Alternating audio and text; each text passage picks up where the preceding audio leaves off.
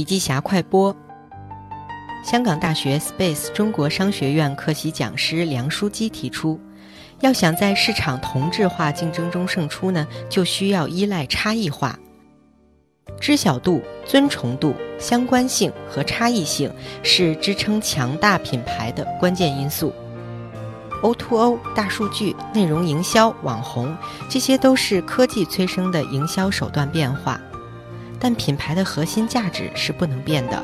这些不变的品牌核心价值包括品牌的愿景、使命和承诺。梁书基通过调查数据，给出了年轻人对品牌的不同认识。他们希望品牌是既可以拥抱改变，也可以专注传承，讲真话，值得信赖，兼具个性与包容，而且呢要有原则，并且是开放的。最后啊，梁书基用案例说明，环保不是企业的成本，而是品牌对差异性与未来的投资。好了，深度学习还需关注微信公众账号“笔记侠”，阅读完整版笔记还原。